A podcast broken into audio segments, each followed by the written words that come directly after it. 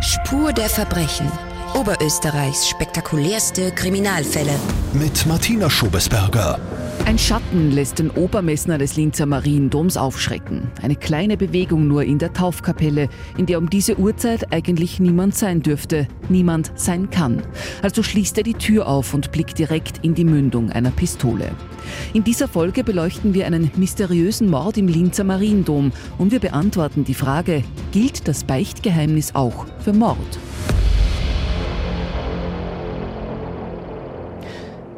Herzlich willkommen zu einer neuen Folge Spur der Verbrechen.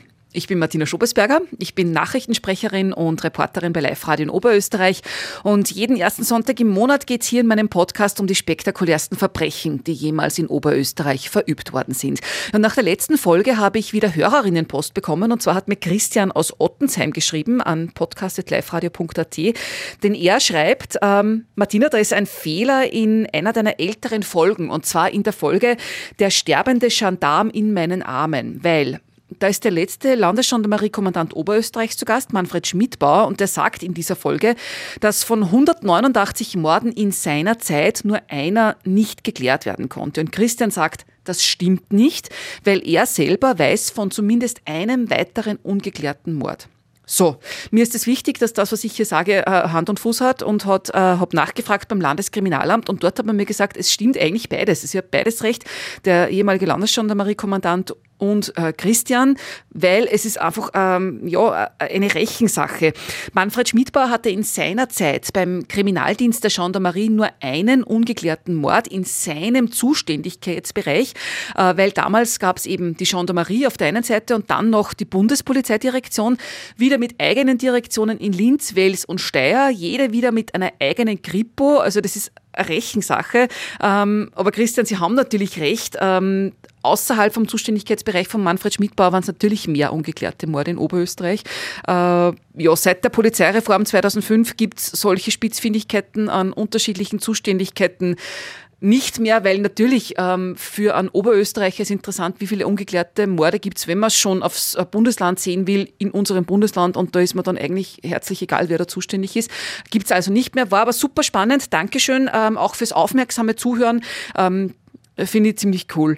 Ähm, geschrieben haben mir außerdem Sandra, Karin und Johannes, jeweils mit Wunschfällen, äh, teilweise sogar nur Recherchetipps dabei, also ganz großartig. Ich finde das super, wie äh, viele der Hörerinnen und Hörer da so ganz tief selber in der Materie sind, finde ich ganz spannend. Äh, immer her damit mit solchen Dingen an podcast.liferadio.at oder ihr hinterlasst mir eine Sprachnachricht, das geht auch ganz wunderbar in der Live-Radio-App und da könnt ihr den Podcast auch abonnieren. Und damit zu unserem heutigen Thema und da nehme ich euch heute ausnahmsweise mit raus aus der Live-Radio-Podcast-Lounge direkt an den Tatort des heutigen Falls. Denn der ist ein ganz besonderer zwischen Himmel und Erde, der Mariendom in Linz. Ausgerechnet ein Haus Gottes, in dem die Menschen sicher sein sollen, wird zum Schauplatz eines blutigen Verbrechens. Und ich freue mich sehr, dass sich heute äh, zwei Gäste, zwei Experten dafür Zeit genommen haben, mit mir darüber zu sprechen. Bischofsvikar Johann Hintermeier, schön, dass Sie dabei sind. Ein herzliches Grüß Gott. Und Heinz Niederleiter, Chefredakteur der Kirchenzeitung, schön, dass du da bist. Vielen Dank, ich freue mich auch. Johann Hintermeier, als Bischofsvikar, was sind denn da Ihre Aufgaben? Als Bischofsvikar sind meine Aufgaben, meine speziellen Aufgaben ist der Bereich Bildung, bin zuständig in der Diözese, um den gesamten Bildungsbereich äh, zu koordinieren, zusammenzuschauen. Bin selbst auch an der Universität tätig und unterrichte auch selbst. Und äh, einer der Stellvertreter des Bischofs. Ja, genau, das kann man so sagen. Im Bereich Bildung spreche ich mit dem Bischof ab und welche Initiativen wir setzen. Und ich bin auch hier im Dom als Domkustos für die Koordination des Domes zuständig, war hier selbst Kaplan und habe sehr persönliche Beziehungen zum Mariendom. Umso mehr freue ich mich, dass Sie heute da sind. Dankeschön. Heinz Niederleitner, du bist quasi ein Kollege, ähm, ja. Journalistenkollege bei der Kirchenzeitung. Wie bist du denn dazu gekommen? Ja, also ich bin jetzt seit über zwei Jahren äh, Chefredakteur der Kirchenzeitung. Ich habe auch mein, äh, meine journalistische Karriere bei der Kirchenzeitung begonnen nach dem Studium, habe dann auch an anderen Posten journalistisch eigentlich immer durchgehend gearbeitet und vor einigen Jahren bin ich über den Umweg Salzburg, Kooperationsredaktion der Kirchenzeitungen, wieder zu meinen Anfängen in meine Heimat zurückgekehrt und fühle mich sehr wohl. Und du bist sehr geschichtsaffin, ist mir gesagt worden. Das ergibt sich aus meinem Studium. Ich habe mich schon als Kind sehr für Geschichte interessiert, habe dann auch Geschichte studiert in Salzburg und äh, das prägt einen für das ganze Leben, das lässt einen nicht mehr los. Es ist besonders schön hier in Linz, weil wir hier verschiedenste Möglichkeiten, Anknüpfungspunkte haben, Geschichte kennenzulernen, aber auch die Geschichten hinter der Geschichte. Das ist spannend und immer wieder überraschend. Mhm. Ganz ein besonders spannender Fall heute äh, aus der Kriminalgeschichte zum Gebäude. Wir stehen hier direkt äh, vor dem Mariendom in Linz, die größte Kirche Österreichs. Ja, flächenmäßig die größte Kirche Österreichs. In der Höhe ist der Stephansdom noch um zwei Meter höher. Bei uns kann man allerdings im Turm etwas höher hinaufgehen als in Wien am Stephansdom. Also es gibt da doch eine kleine Rivalität. Eine kleine, liebliche Rivalität gibt es. Wir stehen hier direkt vor einem äh, Portal des Mariendoms. Ähm, mhm. Ich habe vorhin fälschlicherweise angenommen im Vorgespräch, ähm, das ist ein Nebeneingang, stimmt aber nicht. Nein, es ist also das Nordportal, eigentlich das Turmportal und man könnte es durchaus auch als Hauptportal der Kirche bezeichnen.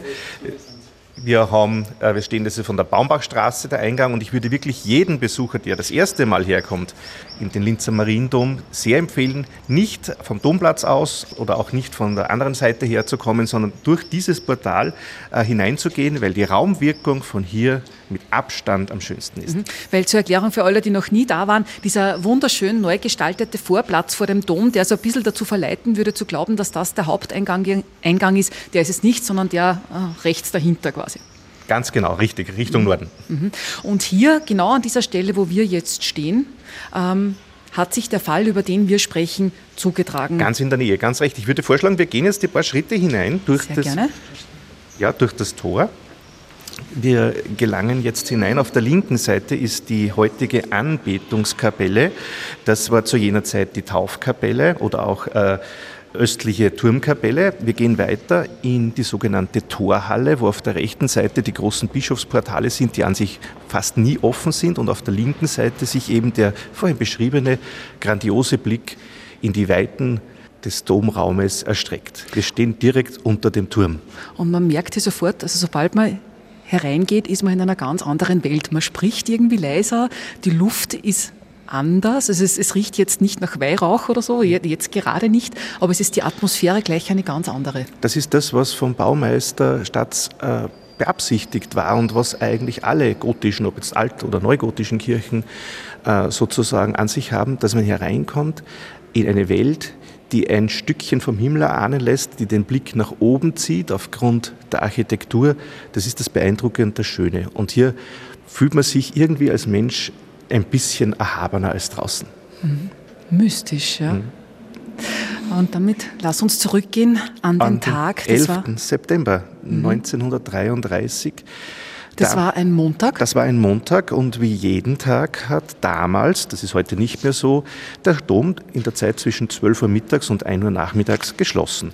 Das war aus Gründen der Reinigung und der Sicherheit damals so üblich. Kurz vor 1 Uhr am Nachmittag macht Obermesner Franz Bachbauer, 48-jähriger, seit zehn Jahren im Dienste des Doms stehender Mann, seine Runde, um die Domportale rundherum wieder aufzusperren. Er geht von innen durch den Dom. Mhm. Das heißt, er, macht, er fängt dort vor vorne an? Dort rechts, wo die Sakristei ist, geht von der Sakristei, beginnt eine Runde und kommt letztlich natürlich auch hier zum von der Sakristei entfernt gelegensten Punkt, eben das Nordportal, das Hauptportal, sperrt hier zunächst einmal auf der östlichen Seite auf, geht auf die westliche Seite, sperrt hier auf und möchte sich wieder zurückwenden in den Dom. Und in dem Moment fällt ihm auf, dass es ein Flackern, ein Schein, eine Bewegung in der damaligen Taufkapelle, heutige Anbetungskapelle, gibt. Also er merkt, bemerkt eine kurze Bewegung? Er bemerkt Bewegung. Mhm. Mehr hat er eigentlich damals auch nicht ausgesagt, außer dass er gemerkt hat, da ist wer drinnen und äh, zu dieser Zeit darf da keiner drinnen sein. Das ist eben eigenartig. Er ist auch für die Sicherheit im Dom verantwortlich. Selbstverständlich macht er sich auf den Weg findet die Tür zur Kapelle verschlossen vor, sperrt auf und trifft dort überraschenderweise auf einen Mann, der ihn mit einer Waffe bedroht. Wie wir heute wissen, eine Pistole des Kalibers 7,65 mm. Muss ja für den Mann ein Riesenschreck gewesen sein. Für beide ist es anzunehmen. Der andere schreit ihn an, äh, sagt Hände hoch. Offensichtlich, so haben es nachher äh, Zeugen von außen gesagt, hat auch der Dommesner einen Schrei ausgestoßen und dann kam gleich ein Schuss. Der Mann mit der Pistole hat auf den Dommesner geschossen. Es war ein glatter Durchschuss unterhalb der Rippen. Es kam zu, wie wir später erfahren haben, weitreichenden Zerstörungen innerer Organe, der Milz, ein Teil der linken Lunge, und auch einer Niere. Und bei der Wirbelsäule ist das Projektil wieder ausgetreten. Das Projektil wurde nie gefunden, dafür aber die Patronenhülse und deswegen wissen wir auch, welches Kaliber verwendet worden ist. Mhm. Wobei der Messner nicht sofort ähm, hilflos zu Boden gegangen ist oder sofort tot war, sondern das, das Drama ist weitergegangen. Nein, es ist überraschend. Er, er, hat sich offensichtlich erfangen und hat versucht, zunächst sogar den äh, Mann, den Eindringling, in der Kapelle einzusperren. Mhm. Allerdings geschwächt wie er war, war das nicht mehr möglich. Der Mann, der Täter, rannte heraus, äh, offensichtlich auf der, wie wir heute von Zeugenaussagen noch nachlesen können, auf der westlichen Seite in Richtung Baumbachstraße und von dort nach links in die Walterstraße weiter.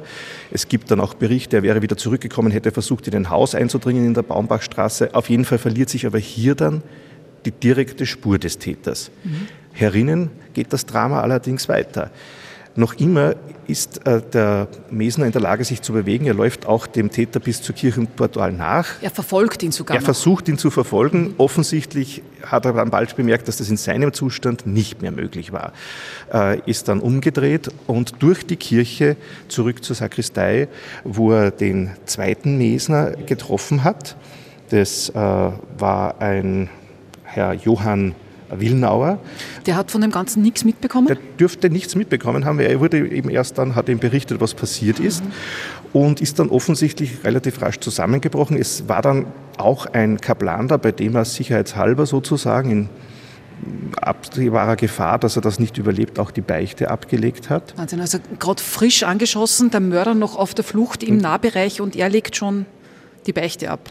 Ja, das, äh, er war ein sehr gläubiger Christ und mhm. hat äh, damit äh, auch rechnen müssen, aufgrund dieser schweren Verletzung, dass er das nicht überlebt und hat offensichtlich diese Entscheidung damals gleich getroffen. Mhm. Wobei junger Mann, du hast es schon gesagt, 48 Jahre, erst ja. jung. Ja, Vater zweier Kinder, verheirateter Vater zweier Kinder, ein Mädchen, also beide Mädchen, sieben und zwölf Jahre alt, wie wir dann noch erfahren haben. Ähm, eine tragische Geschichte. Auf jeden Fall gelingt es dann, dem zweiten Mesner die Polizei und die Rettung zu verständigen. Die Polizei ist zunächst auch da. Eine erste Beschreibung dessen, was passiert ist, erhalten Sie tatsächlich noch von Obermesner Bachbauer. Äh, und der wird aber dann aufgrund seiner Schmerzen, seiner Verfasstheit von der Rettung ins Krankenhaus der Barmherzigen Schwestern gebracht, das ja Gott sei Dank gleich mhm. in der Nähe liegt. Äh, und die Polizisten beginnen natürlich ab diesem Moment hier äh, mit ihrer Arbeit. Bachbauer hat noch gelebt bis zum nächsten Tag. Er hat auch am zweiten Tag noch eine Aussage, eine detailliertere Aussage abgegeben, die sich aber im Wesentlichen nicht mehr großartig unterschieden hat. Wobei er eine Personenbeschreibung abgeben er hat können. Und manche der Zeugen konnten eine Personenbeschreibung abgeben, dass es sich um einen zwischen 20 und 30, eher 30 Jahre alten Mann gehandelt habe, der der Täter sei, der einen bis zunächst hieß lichtblauen, später dann eher dunkelblauen Anzug hatte, längere zurückgekämmte und offensichtlich dunkelblonde Haare. Manche der Zeugen sahen Ring, eine Aktentasche, aber im Großen und Ganzen lag eine relativ vernünftige Personenbeschreibung vor. Mhm. Auf jeden Fall verliert sich trotz allem zunächst einmal die Spur des Täters. Die äh, Polizei beginnt ihre Aufklärungsarbeit äh, und auch das Drama des Obermesners ist noch nicht ganz zu Ende. Er hat noch gelebt bis zum nächsten Tag am Abend. Er konnte eine weitere, etwas detailliertere, aber in dieselbe Richtung gehende Aussage tätigen, hat dann die, die Krankensalbung empfangen, auch die Kommunion nochmal empfangen und ist dann am Abend verschieden. Mhm.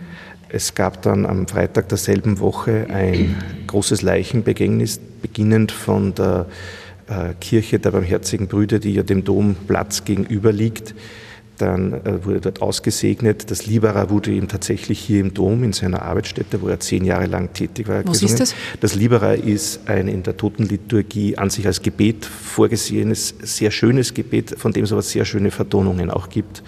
Äh, das wurde ihm sozusagen hier gesungen. Und dann äh, wurde er sozusagen an, seinem Grab, an sein Grab gebracht. Und das ist eigentlich sehr, sehr berührend, weil dass sehr viele Priester dabei waren. Er war ja hier wirklich tätig für, für den Bischof, für die Priester, die hier äh, Seelsorge und Gottesdienste, äh, Seelsorge und Gottesdienste gefeiert haben. Und so wurde mit großer Assistenz auch von Politikern begleitet. Das war natürlich schon, er ist letztlich in Ausübung seines Dienstes, in Ausübung seiner Aufgabe, auch für Ordnung und Sicherheit im Dom zu sorgen, zu Tode gekommen. Und ganz interessant ist, dass einer der Domherren äh, damals eine sehr beeindruckende Grabrede gehalten hat und da auch darauf eben auf die, auf die Zufriedenheit hingewiesen hat und auf den großen Einsatz des, des Dommesners und hat dann damit geschlossen, man möge eben für die Seele des, des Verstorbenen beten, aber er hat auch den Täter nicht vergessen, indem er geschlossen hat, aber auch der Seele des Mörders wollen wir gedenken, dass die Gnade Gottes sie zur Reue und zur Einkehr bringe. Wer war nun der Täter? Die Frage hat die Polizei noch länger verfolgt. Im Oktober, am 7. Oktober, ist äh, in Hohenfurt, damals und auch heute, also damals Tschechoslowakei, heute Tschechien, ein Mann verhaftet worden. Er hat ein langes sozusagen Register, Strafauszugsregister schon in Österreich gehabt, 24 Vorstrafen in Österreich, mehrere Jahre im Kerker gesessen. Ähm, offensichtlich sind äh, alte Fahndungsfotos den Zeugen in Linz gezeigt worden und die haben gemeint, na, das könnte er sein oder das ist möglich. Verhaftet worden ist er natürlich von der damaligen tschechoslowakischen Polizei und eine Auslieferung äh, ist damals also nicht zustande gekommen. Der Mann ist dann wieder ausgebrochen, wurde wieder gefangen, ist wieder ausgebrochen, hat sich im Grenzgebiet zwischen äh, Tschechien und, und äh, dem Böhmerwald, also dem Müllviertel herumgetrieben, auf Schmugglerpfaden, wie man weiß, hatte offensichtlich auch eine kleine Bande, eine 16-jährige Geliebte. Äh, und dann kam es 1935 äh, sozusagen zu einem gewissen Showdown, wo er dann nach einer Schießerei von tschechoslowakischen Polizisten überwältigt werden konnte. Er wurde dann wegen verschiedenster Verbrechen, die er in, in, Deutschland, in Österreich und in der damaligen Tschechoslowakei begangen hat, sozusagen wurde ihm zur Last gelegt, es wurden Ermittlungen aufgenommen. Die Ermittlungen allerdings zum Mord am Dommesner äh, wurden eingestellt. Es war ihm nicht nachzuweisen und er hat es auch geleugnet, hat gesagt, er war zu jener Zeit, als der Dommesner hier erschossen wurde, in Bayern. Mhm. Das heißt, wir haben bis zum Schluss eigentlich nur diesen einen Verdächtigen, von dem wir es letztlich nicht wissen. Damals ist der volle Name in der Zeitung gestanden und es ist, im, wir haben auch eine Zeitungsmeldung 1938, äh, dass er, dass er aufgetaucht sei und da ist es ihm immer noch nachgehängt worden, obwohl es eben keinen Beweis dafür gab. Heute würde man mit so einem Thema anders umgehen. Mhm. Äh, letztlich wissen wir nicht, wer den Mesner erschossen hat. Das heißt, man weiß auch nicht, was die Hintergründe waren, ob, ob derjenige etwas stehlen wollte oder. Das ist richtig. Es gab natürlich sehr, sehr plausible Vermutungen. Äh, der Dom ist natürlich und war auch damals schon einerseits äh, mit Kunstgegenständen ausgestattet, die einen Wert haben, wobei die muss man ja irgendwie transportieren können. Das ist für einen allein eher nicht so. Aber natürlich ganz klassischer Fall Opferstockdiebstahl. Da muss man sich vorstellen, wenn der Dom sozusagen zum Mittag zu ist, man sich einsperren lässt, ist es natürlich sehr naheliegend, dass es um, um so einen Fall gegangen ist, dass hier eben ein Opferstock hätte geplündert werden sollen. Warum hat er sich dann in die Taufkapelle zurückgezogen? Auch dafür hat die Polizei eine Erklärung äh, gefunden. Es war nämlich eine Reinigungskraft unterwegs im Dom damals und das dürfte ihm dann doch zu heiß gewesen sein, äh, weil wenn man sich im Langschiff aufhält, das hört man relativ weit, da kann man sich nicht wirklich verstecken. Wahrscheinlich hat er dann doch das Versteck gesucht, wohin letztlich dann im Nachhinein betrachtet unglücklicherweise der, der Mesner entdeckt hat. Mhm. Hätte er ihn nicht gesehen, hätte er nur die Tore aufgeschlossen, wäre das Ganze vielleicht ganz anders ausgegangen. Er wäre wahrscheinlich hinausgegangen und es wäre vielleicht nie aufgekommen, dass er da gewesen ist. Mhm. Aber ein Drama, das ähm, nehme ich an, immer noch irgendwo, irgendwo Thema ist in der Kirche, oder? Also das ist gerade in einem Gotteshaus schon irgendwas, das einen besonders erschüttert. Ja, äh, jede Gewalttat, jeder Mord erschüttert. Natürlich auch, wenn solche Umstände zusammenkommen, besonders da, da steht man einfach vor Fragen, die nicht beantwortet werden können, vor menschlichen Fragen, vor Schicksalen. Die Zeit war eine dramatische Armut. Wohin treibt die Situation einen Menschen? Das kann man von außen beschreiben, aber letztlich innerlich mitzugehen, ist eine, eine große Herausforderung immer wieder, sich da hineinzudenken. Gibt es ähm, das eigentlich öfter, dass Verbrechen in Gotteshäusern, in Kirchen verübt werden, Gewaltverbrechen oder andere Delikte? Also mir persönlich ist da jetzt nichts bekannt. Äh, was es immer wieder gibt, das ist, dass sich jemand einsperren lässt, auch hier im Mariendom, das hatten wir immer wieder. Also das habe ich selbst auch erlebt, als ich hier Domvikar gewesen bin, dass in der Nacht der Alarm losgeht und dann war jemand herinnen Das waren Leute, die haben einfach Unterschlupf gesucht. Also, Was passiert dann, wenn da der Alarm losgeht? Ja, dann kommt die Polizei und man geht gemeinsam herein und schaut danach, was ist los, findet man jemand oder ist es ein blinder Alarm, was natürlich auch oft vorkommt. Äh, aber wenn jemand da ist, die werden dann von der Polizei hinaus komplementiert und entlassen. Aber es würde heute kein Mesner, keine Mesnerin mehr alleine durch das Haus gehen? Nein, dürfen wir nicht. Hm. Zu den Sicherheitsvorkehrungen, weil Sie sagen, es geht der Alarm los. Wie gut gesichert ist denn der Dom? Es ist jede Tür alarmgesichert. Es sind herinnen verschiedene Alarmsysteme. Das möchte ich jetzt gar nicht so verraten, mhm. aber der Dom ist gut alarmgesichert. Mhm. Und das geht natürlich sofort äh, zur Polizei. Die Leitung geht hin und wenn der Alarm nicht quittiert wird, dann kommt die auch gleich. Mhm. Und muss das auch sein? Weil es ja immer wieder die Diskussionen gibt, auch sollen die Türen zu den Gotteshäusern, zu den Kirchen nicht immer uneingeschränkt für jeden, für jede offen stehen, gehört ein gewisses Maß an Sicherheit inzwischen auch zur Kirche dazu? Naja, äh, während des Tages ist der Mariendom offen. Da kann jeder herein den ganzen Tag. Da ist nichts abgeschlossen, nichts abgesperrt. Und auch im Dom selbst ist nur ein ganz kleiner Bereich, der alarmgesichert ist. Bei uns ist es die Krippe vor allem, die ist sehr bekannt.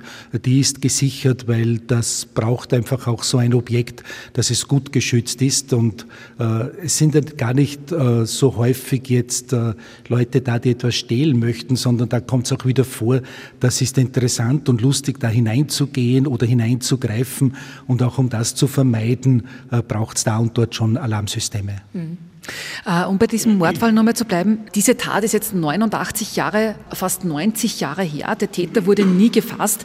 Ähm, der Täter oder die Täterin wird wohl auch nicht mehr am Leben sein. Also das ist sehr, ja, sehr unrealistisch ja. Äh, und wird sich wohl an anderer Stelle rechtfertigen müssen. Ähm, aber Heinz, du hast gesagt, Priester, Pfarrer für die Seele des Täters oder der Täterin gebetet haben.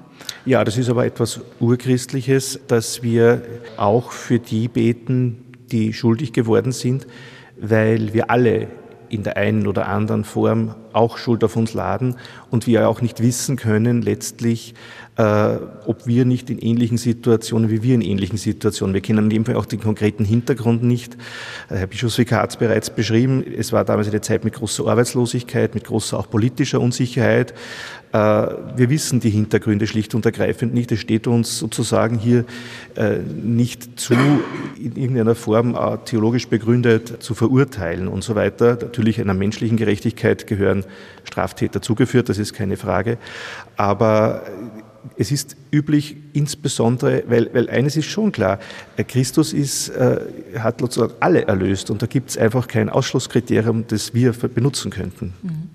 Aber Stichwort Ausschlusskriterium für die Seele beten, äh, Bischofsvikar Johann Hintermeier, was wäre denn, ähm, in diesem Fall ist es natürlich, ist der Fall zu lange her, aber was wäre denn, wenn ein Täter oder eine Täterin zu Ihnen ähm, in den Beichtstuhl kommt, an den Tatort zurückkehrt und dort sein Gewissen erleichtert sagt, ich habe einen Mord begangen. Gilt das Beichtgeheimnis auch für Mord?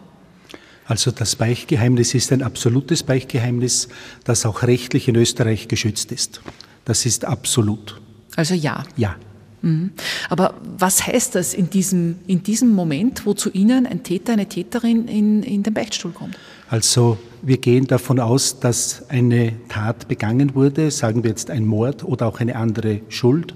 Und wenn jemand in den Beichtstuhl kommt und das bereut, das heißt, da ist ein Prozess ins Laufen gekommen, wo die betreffende Person erkannt hat, das war falsch. Und eine Beichte, auch eine Lossprechung, macht das Unrecht nicht zum Recht. Unrecht bleibt immer Unrecht. Es geht darum, wenn jemand umkehren möchte, neu anfangen will, gibt man diese Möglichkeit. Und äh, zu einer gültigen Beichte gehört die Reue dazu und gehört dann auch die Buße dazu. Und Buße heißt, soweit es geht, Wiedergutmachung. Wenn natürlich äh, Dinge geschehen sind wie ein Mord, ich kann ein Leben nicht wiederherstellen. Aber, und das ist dann auch das, der jeweils der Schuldige, den kann man dann sagen, was ist jetzt, was steht an sich zu stellen, auch dann rechtlich sich dem Gesetz auszuliefern, sage ich dann, um hier sich dann zu, äh, äh, zu dem zu stehen, was jemand gemacht hat, auch abzubüßen, um dann wieder neu anfangen zu können. Er wird immer auch mit dem leben müssen, was geschehen ist. Das kann nicht ungeschehen gemacht werden.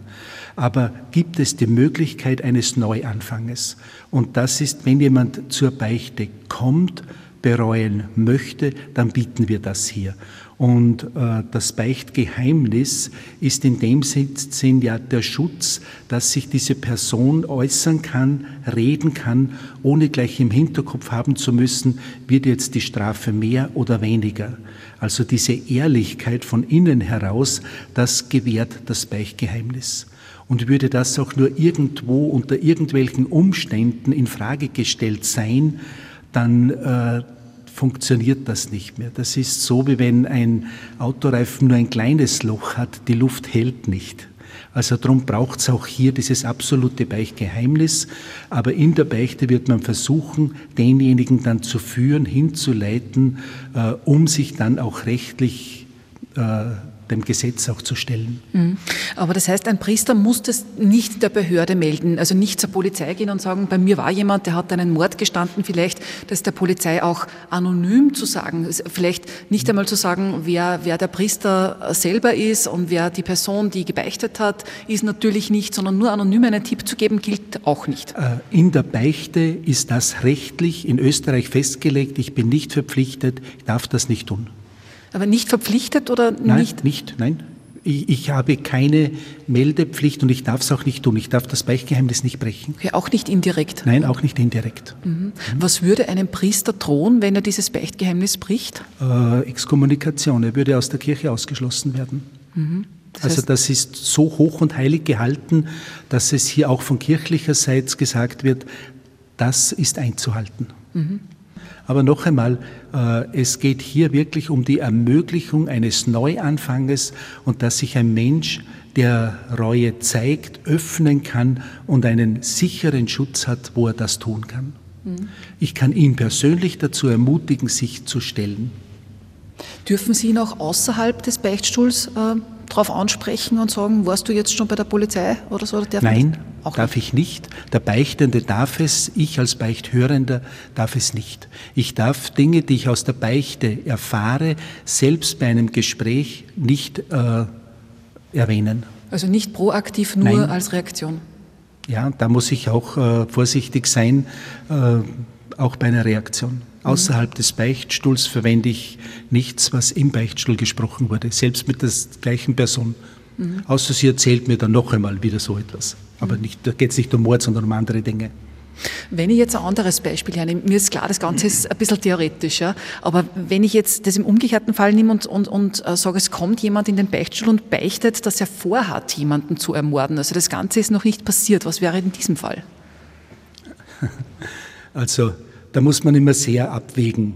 Es gibt im Beichtstuhl, also das erlebe ich ja auch, dass Menschen kommen und etwas äh, sagen, da ist man sich oft gar nicht sicher, möchten Sie einen austesten oder haben Sie es wirklich vor, äh, möchten Sie einen erschrecken, das habe ich auch schon erlebt, gerade mit so Dingen mit Mord und Selbstmord, also das kommt ja auch vor, das erlebe ich auch. Okay, ich, ich, habe aber geglaubt, dass, ich komme jetzt mit einer total theoretischen Frage ums Eck, aber Sie erleben das wirklich? Ich erlebe das wirklich und der Einstieg ins Gespräch ist das Ernstnehmen der Person, das ist natürlich hier dann, da braucht es auch eine gewisse Ausbildung. Nicht jeder Priester darf automatisch Beichte hören. Das ist eine eigene Erlaubnis, die man bekommt, damit man auch Beichte hören darf. Da braucht es eben auch eine bestimmte Qualifikation im Umgang, in Gesprächsführung, aber auch in, in psychologischer Erkenntnis, dass man dann die Dinge richtig einordnen kann.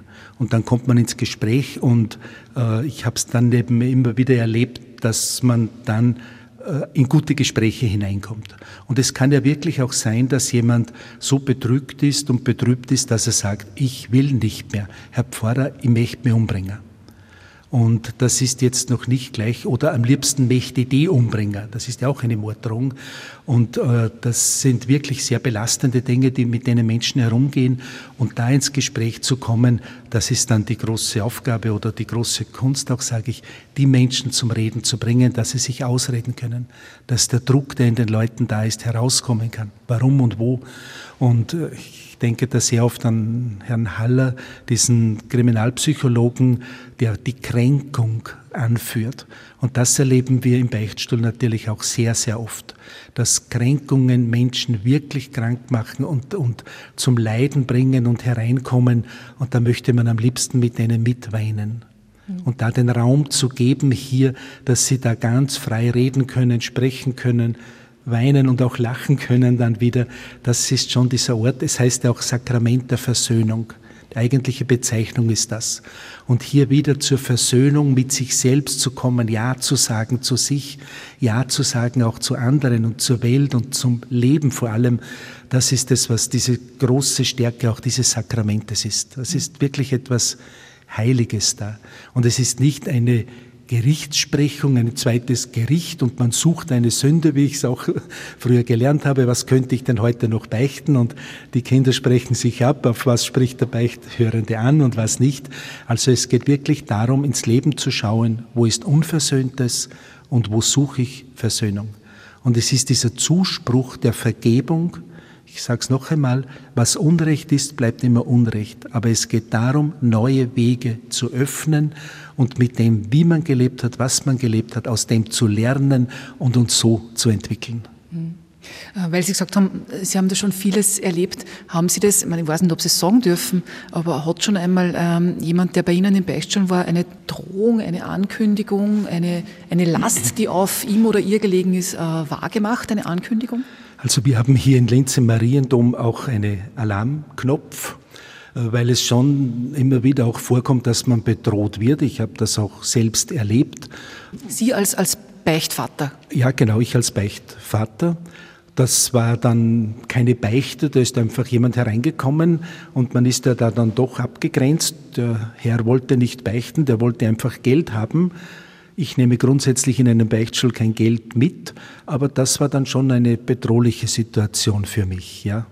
Da hatte ich auch, muss ich sagen, ein Stück Angst und habe den Alarmknopf gedrückt und äh, Mesner hat dann an der Tür geklopft und dann hat sich das Gott sei Dank gut aufgelöst. Ja. Äh, wie, wie hat sich der bedroht? Mit, mit was hat der gesagt? Der war so, so stark und so groß, dass ich einfach vor dieser Person Angst hatte. Mhm. Oder einmal ist mir auch passiert, ist auch jemand hereingekommen, war sehr frustriert, einfach so. Habe ich gesagt, möchten Sie beichten? Nein. Ja, was dann? Hat die Kerze, die am Tisch gestanden ist, genommen und mir ins Gesicht geworfen und ist dann wieder hinausgelaufen. Und ich habe mir dann das Wachs wieder heruntergeschält und habe auch für diese Seele gebetet, muss ich sagen. Wahnsinn. Es kommen natürlich auch, wir sind hier in Linz im Zentrum, da kommen viele Personen, die mit dem Leben und mit ihrer Psyche hadern. Also das äh, kommt dann auch noch dazu und, und diese Menschen ganz in ihrem Menschsein da ernst zu nehmen, auch in ihrer Hilflosigkeit. Das ist ja Hilflosigkeit, wenn ich das so sehe. Und, und da, da zu sein und auch einmal ein Stück Opfer im wahrsten Sinn oder auch im besten Sinn des Wortes etwas anzubieten, was sie sonst nicht bekommen, das gehört hier auch dazu. Sind Sie als Priester irgendwo auch eine Art Ventil dann in, in der Form, oder? Als Priester ist man ja auch Ventil, ja, weil äh, und gerade dort, wo, wo der Druck so groß wird, äh, so Ventil sein zu können, dass kein Schaden angerichtet wird, ist ja auch etwas Gutes. Und da sind wir jetzt wieder beim Beichgeheimnis. Da kann einmal auch ein Ventil explodieren und es bleibt im Raum und es bleibt zwischen diesen zwei Personen. Äh, und das ist schon etwas, etwas Erlösung ist nichts theoretisch, sondern von etwas lös, gelöst werden, was einem das Leben so schwer macht. Äh, Stichwort Erlösung, Absolution Mhm. Bekommt die jeder, der, der beichten geht? Naja. Auch ein Mörder, eine Mörderin? Da, da gehört eben dazu die ehrliche Reue, die Bereitschaft zur Buße. Wenn jemand sagt, ich werde wieder jemanden umbringen, kann ich nicht lossprechen. Also es muss wirklich die, die, Reue da sein, dass jemand das bereut, die ehrliche Wille zur Umkehr und zur Besserung und die Buße auf sich zu nehmen. Wenn das nicht der Fall ist, kann ich nicht lossprechen. Und Buße wäre im, im, weltlichen Sinne halt dann auch, dass man sich stellt und eine Gefängnisstrafe zum Beispiel auf sich nimmt. Genau. Oder wenn man irgendwo etwas, es muss ja nicht gleich immer ein Mord sein, dass man etwas äh, kaputt gemacht hat oder so, dass ich sage, in diesen Wert oder vielleicht äh, mehr äh, da und dort für eine karitative Einrichtung etwas zu tun oder für sozial was dann, das stimmt man dann individuell ab mit der Tat, wo ich dann wirklich auch in diesem Sinn, wo ich etwas angestellt habe, etwas zum Besseren äh, führen kann. Mhm. Ähm, zum Beichtgeheimnis ist es trotzdem ja irgendwo eine Gewissensfrage. Ich meine, schützt man damit nicht äh, indirekt auch ein bisschen die Täter, die Täterinnen? Also das kommt jetzt auf den Zugang drauf an. Äh, es gibt ja verschiedene Formen von Verschwiegenheit in verschiedenen Gesprächsebenen von Ärzten und so weiter. Äh, das könnte ich dann immer auch da anführen. Es ist der Schutz dass sich ein Täter bessern kann. Ich würde es so formulieren. Rein rechtlich gesehen, gesetzlich ist es natürlich etwas, da weiß ein Mensch, jetzt ein Priester, weiß von einer Tat und er sagt die der Polizei nicht. Kann ich rein rechtlich sagen, okay, da wird jemand geschützt. Äh, es geht aber darum, sonst hätte die Person auch gar nicht die Möglichkeit, sich zu bessern. Und es kommt jemand in den Beichtstuhl ja nur, wenn er sich bessern will. Das muss man ja sagen. Er kommt ja nicht, er wird ja nicht gefangen genommen, um zu beichten, sondern er kommt, weil er Reue empfindet und sich bessern möchte. Und auf diesen Weg jetzt jemanden zu begleiten, es noch einmal, da braucht es diesen Schutz, dass ich nicht gleich zur Polizei gehe weil auch in der Erkenntnis dessen, was man falsch gemacht hat, wo die Hintergründe sind, warum, wieso, das aufzuschlüsseln, bevor es dann jetzt in ein Gerichtsverfahren kommt, das kann wirklich auch hilfreich sein für die menschliche Neuentwicklung nach einer Tat. Mhm. Und das nochmal zurück, da sind wir dann, dann abgeschweift zu Ihren persönlichen Erfahrungen auch. Äh, wenn jetzt ein Täter, eine Täterin eine Tat ankündigt, selbst dann dürften Sie nicht zur Polizei gehen und sagen, boah, schauen Sie da hin, da, da passiert vielleicht was. Ja, weil ich nie weiß, ob das wirklich so geschieht oder nicht. Ich darf es nicht tun, nein. Mhm. Ist das schwierig? Also, äh, da brauche ich nicht überlegen, sondern das sind Richtlinien, die mir da auch helfen, äh, natürlich ist das schwierig, mit Dingen herumzugehen, etwas zu wissen, äh, das, ist, das sind schon Belastungen. Natürlich, das sind Belastungen, ja. Mhm. ja. Und letzte Frage natürlich noch, äh, kommen auch Mörder, Mörderinnen in den Himmel? Es gibt dieses wunderbare Bild der Verbrecher am Kreuz. Da werden zwei Verbrecher mit Jesus gekreuzigt. Der eine sagt, lästert noch, rüdet dumm daher, und der zweite sagt, halt endlich deinen Mund, wir zwei verdienen die gerechte Strafe. Also nach menschlichen Maßstäben verurteilt, das gesteht selbst seine Schuld ein. Und dann wendet er sich dort Jesus zu und sagt, Jesus, denk an mich, wenn du in dein Reich kommst. Und die Antwort ist, heute noch wirst du mit mir im Paradies sein. Und das ist die Dimension jenseits dessen, wo das menschliche Unrecht stehen bleibt, diese persönliche Begegnung, wenn man Jesus in die Augen schaut und sich dann aufs Hirn schlägt und sagt, ich Depp, hast du Erbarmen mit mir, das ist der Weg der Einsicht und der Erkenntnis, der auch dort das Tor zum Himmel öffnen kann. Also hat Gott auch Erbarmen mit Mördern und Mörderinnen? Wenn sie Einsicht haben, hat er das, ja. Wunderbar. Vielen Dank dass Sie sich Zeit genommen haben. Bischofsvikar Johann Hintermeier, Dankeschön. Und auch dir vielen, vielen Dank, dass du äh, die ganzen Infos mitgenommen hast. Heinz Gerne. Niederleitner, Chefredakteur der Kirchenzeitung. Gerne, danke.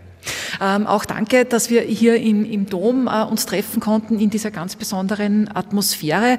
Ähm, abschließend noch, falls Hörerinnen sich ähm, den Tatort, den Dom anschauen möchten und auch noch ein Rätsel lösen möchten. Es gibt ja hier noch bis September einen Escape Room also im Mariendom in Linz auf Initiative der katholischen Jugend Oberösterreich äh, ein Spiel, bei dem eine Gruppe Spieler quasi in einem Raum eingesperrt werden und innerhalb einer bestimmten Zeit ein Rätsel lösen müssen, um zu entkommen. Eine ziemlich coole Geschichte eigentlich. Ja, Escape Rooms sind ohnehin in und der, der ganz neu gestaltet wurde bei uns, er ist wirklich toll. Also wenn Gruppen das tun wollen, kann ich das nur empfehlen.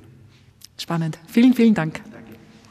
Wenn euch diese Folge gefallen hat, dann freue ich mich sehr über eine gute Bewertung. Wenn ihr was fragen oder auch kritisieren wollt, immer her damit an podcast.liferadio.at oder hinterlasst mir eine Sprachnachricht. Das geht in der Live-Radio-App. Da könnt ihr den Podcast auch abonnieren, damit ihr nichts verpasst. Was ich euch dieses Mal wirklich ans Herz legen möchte, weil da im Oktober ein bisschen mehr daherkommt als normal. Es gibt eine Spezialserie zum wohl größten Kriminalrätsel Oberösterreichs, Tibor Foucault. Für die einen Opfer eines Justizskandals, für die anderen ein brutaler Prostituiertenmörder, dem es gelungen ist, in einer von langer Hand geplanten Aktion zu fliehen. Er ist bis heute ein Phantom, Österreichs Most Wanted und in insgesamt sieben Folgen gehen wir alles der Reihe nach durch. Die alten Akten. Wir gehen den Fluchtweg auf der Linzer Uni nach. Ich spreche mit einer Frau, die ihm bei der Flucht geholfen hat und wir sichten neue Beweise. Das alles in sieben Folgen. Da gibt es dann wöchentlich eine neue, immer um 17 Uhr am Sonntag. Ich freue mich, wenn ihr dabei seid. Spur der Verbrechen. Oberösterreichs spektakulärste Kriminalfälle. Jeden ersten Sonntag des Monats neu.